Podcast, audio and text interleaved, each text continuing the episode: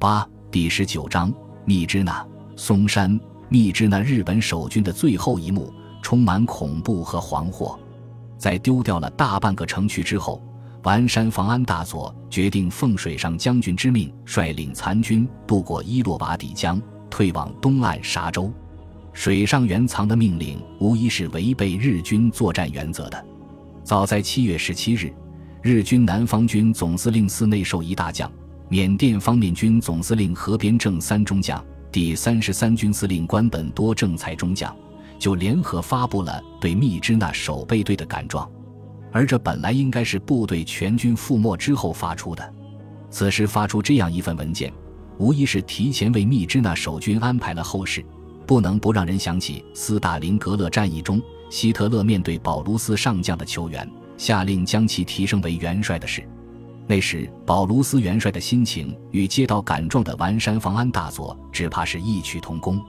水上原藏少将下达的撤退命令则与此相反。他给丸山的命令的内容是密支那守备队的残余兵力向南方撤离。面对矛盾的指挥，丸山没有依照惯例玉碎。尽管矛盾重重，他却在最后接受了水上的撤离命令。他后来解释如此安排的原因。是第十八师团据守的加麦和孟拱都已经失守，保留密支那作为反攻的基础是一厢情愿。至于这段缅北铁路，并不需要坚守已经落入盟军手中的密支那市区，只要在附近随时派遣有力部队袭击铁路线，一样可以达到目的。如此说来，放弃密支那似乎有了一个冠冕堂皇的理由。实际上，日军也已经打不下去了。在整个密支那，日本守军只剩了大约八百名，而且接近半数是伤员。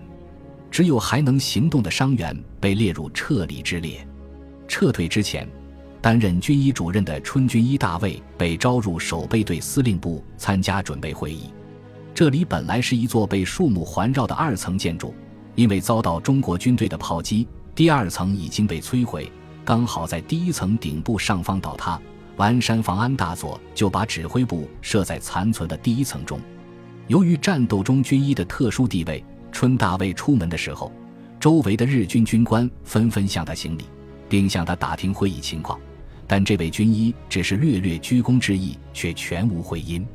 过了一会儿，有位军官前往军医院，却听到那里响彻了不要的哀嚎。原来。日军的军医正在给重伤后不能行动的士兵注射生汞，令其安乐死。这些负伤的士兵说来也都是在战斗中对中国军队顽抗到底的死硬分子，日军中的勇士却在自己人的手上这样死去，令这名军官不寒而栗。实际上，由于有些伤员反抗过于强烈，日军也发觉这样让他们死去会引起军心的极大动摇，于是。一个绝妙的主意产生了，一部分未死的重伤员被放置在竹筏上，任其向下游巴莫方向漂流。他们被告知巴莫有医院，伊洛瓦底江水深流急，路上还有两岸的中国军队伏击。这样的漂流自然是九死一生，对有些伤员来说，还不如直接安乐死痛快一些。重伤员被处置，日军中活着的人也与死人相差无几。此时，他们大多须长发乱，军服褴褛，因为所有日军阵地已经都在中国军队迫击炮的射程内，而且飞机不断来轰炸。日军只有守备队司令部的炊事兵还能够做出饭团来，大部分士兵只能依靠一把生米果腹。有日军军官形容密支那最后的日子里日军的情况，我们存身的地方也是牧场的所在，贴身收藏着家人照片的战友。在中国军队的迫击炮和机关枪攻击下，纷纷毙命。能为他们做的，只是把他们的小手指砍下来，准备带回国去。尸体就地用土掩埋，有的埋得很浅，被炮弹击中时，腐败的断手残肢都会迸飞出来，其状惨不忍睹。身上带着十几名战友遗骨的士兵，自己也被打死，令其他人不知如何是好。我们只是把死守当作天命。不让自己去想明天，依靠多年的训练，无言的抵抗下去。所幸，中国军队在伊洛瓦底江对岸的马燕高地部署兵力并不多。据推测，这是中国远征军在作战中依据为师必缺的原则给日军留下的一个生门。在密支那如此，在滇西反攻的松山大战中，日军后方也始终存在一条撤退的通路。一般来说，这样的部署可以使敌军因为有生路而不愿意拼命。但是，中国军队的良苦用心，日军似乎并不领情。大多数地方的日军守备队都是战到弹尽援绝玉碎。不能不承认，第二次世界大战中的日军在法西斯思想的武装下，是一支十分顽强的军队。七月二十七日开始，水上原藏少将开始做突围的努力。他指挥部下收集周围缅甸人留下的小船，用木料制作筏子，并且确定了三个渡河点。日军计划在八月一日开始渡河。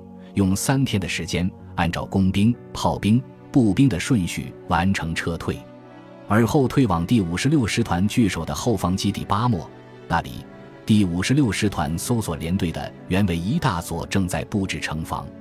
被安排最先渡河的是水上员藏少将和他的旅团司令部，以及伤员、非战斗员、后勤人员等。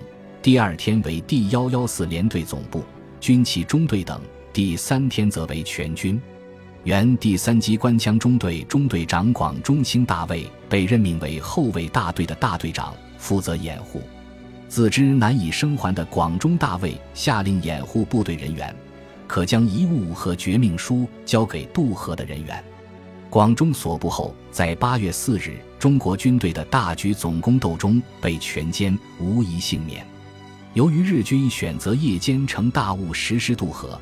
而且水上援藏指挥得当，中国军队虽然有零星部队不断对日军进行打击，但直到第三天才发现日军在全线撤退，只得仓促对其发起总攻击。此时很多日军已经逃走。应该说，日军撤退的隐蔽性是很高的。最初的撤退是按照计划进行的，日军第五十六师团炮兵部队渡过伊洛瓦底江后，还在江对岸设置了炮兵阵地。把所有残存的炮弹都射向中国军队的方向，作为对后续撤退人员的支援。但是，这个预定的秩序却没有得到完全的遵守，以至于大量日军未能及时撤退，成为中国军队反攻时的牺牲品。这主要是因为密支那的激战已经让残存日军的神经绷紧到极点。所谓拼死防守，一定程度上已经是惯性使然。此时。忽然得到通知可以逃生，许多人顾不上通知友军，就开始向江边撤离，争抢渡河，造成极大混乱。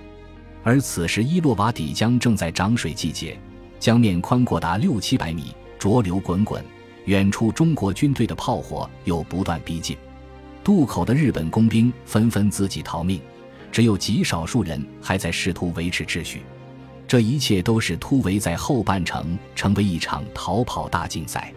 原第幺幺四联队副官平井玉郎大尉将其称为密支那战役中最悲剧的一幕。第幺幺四联队第二机关枪中队最后一名军官田中中尉率领所部最后十名部下抢到一个木筏，开始了争渡。他把两名腿部负伤的部下放置在木筏中央，左面四人，右面四人。用简易的木桨滑动前进，自己在尾部用竹篙撑筏离开岸边。仅仅走了不到三百米，木筏在水中开始打转，无法操纵的日军只能任其顺流而下。不久，木筏撞上了水中的障碍物，一头顿时翘了起来。尽管日军大多出身水边，但对于这种平地木筏的操作却毫无经验，手足无措之中。两名伤员和四名右侧的日军落入水中，其余几名日军士兵勉强支撑，希望水流帮助木筏复原。正在此时，隐藏在岸边的中国军队开始对田中中尉等射击，田中的手臂中弹落水。由于勇技娴熟，危机中田中爆发了极大的潜力，带着一处贯通伤依然拼命挣扎。被附近正在撤离的工兵信田武长所乘木筏发现救起，而他的十名部下从此踪迹全无。田中是该中队唯一的幸存者。平井玉郎大尉是走在最后的少数人员之一，他本来负责携带全部花名册，奉命在部队全灭的时候，负责向总部报告战败经过。但是，密支那守军选择突围，让他的使命失去了意义。因此，八月三日晚，他被派往城北通知失去联络的松木正信小队撤离阵地。一路上，路边都是被炮弹打倒的树木残垣，平井需要不断避开飞来的炮弹，多次迷路，只能依据枪声定位寻找目标。当初风景秀丽的密支那已经不知去向。费尽辛苦完成任务之后，回到守备队司令部的平井，发现此地已经空无一人。司令部撤退的时间定在当晚十时，此时已经是十二时，该处人员早已撤往河边。赶到伊洛瓦底江边的平井，发现这里一片混乱。他在堤岸的旁边发现一个竹筏，十余名日军正在那里张望。丸山大佐也在竹筏上，看到平井，喊了一声：“快点上来！”平井还在按照礼节在水边行礼报告：“我回来了。”得到的回答依然是不耐烦的“快点上来！”他这才发现丸山似乎没有心情听他的汇报。平井上筏的时候引发了剧烈的晃动，缅甸船夫连忙用力撑住筏子，但丸山依然是一副活死人的模样。筏子上面的人皆是无言。本集播放完毕，感谢您的收听，喜欢请订阅加关注，主页有更多精彩内容。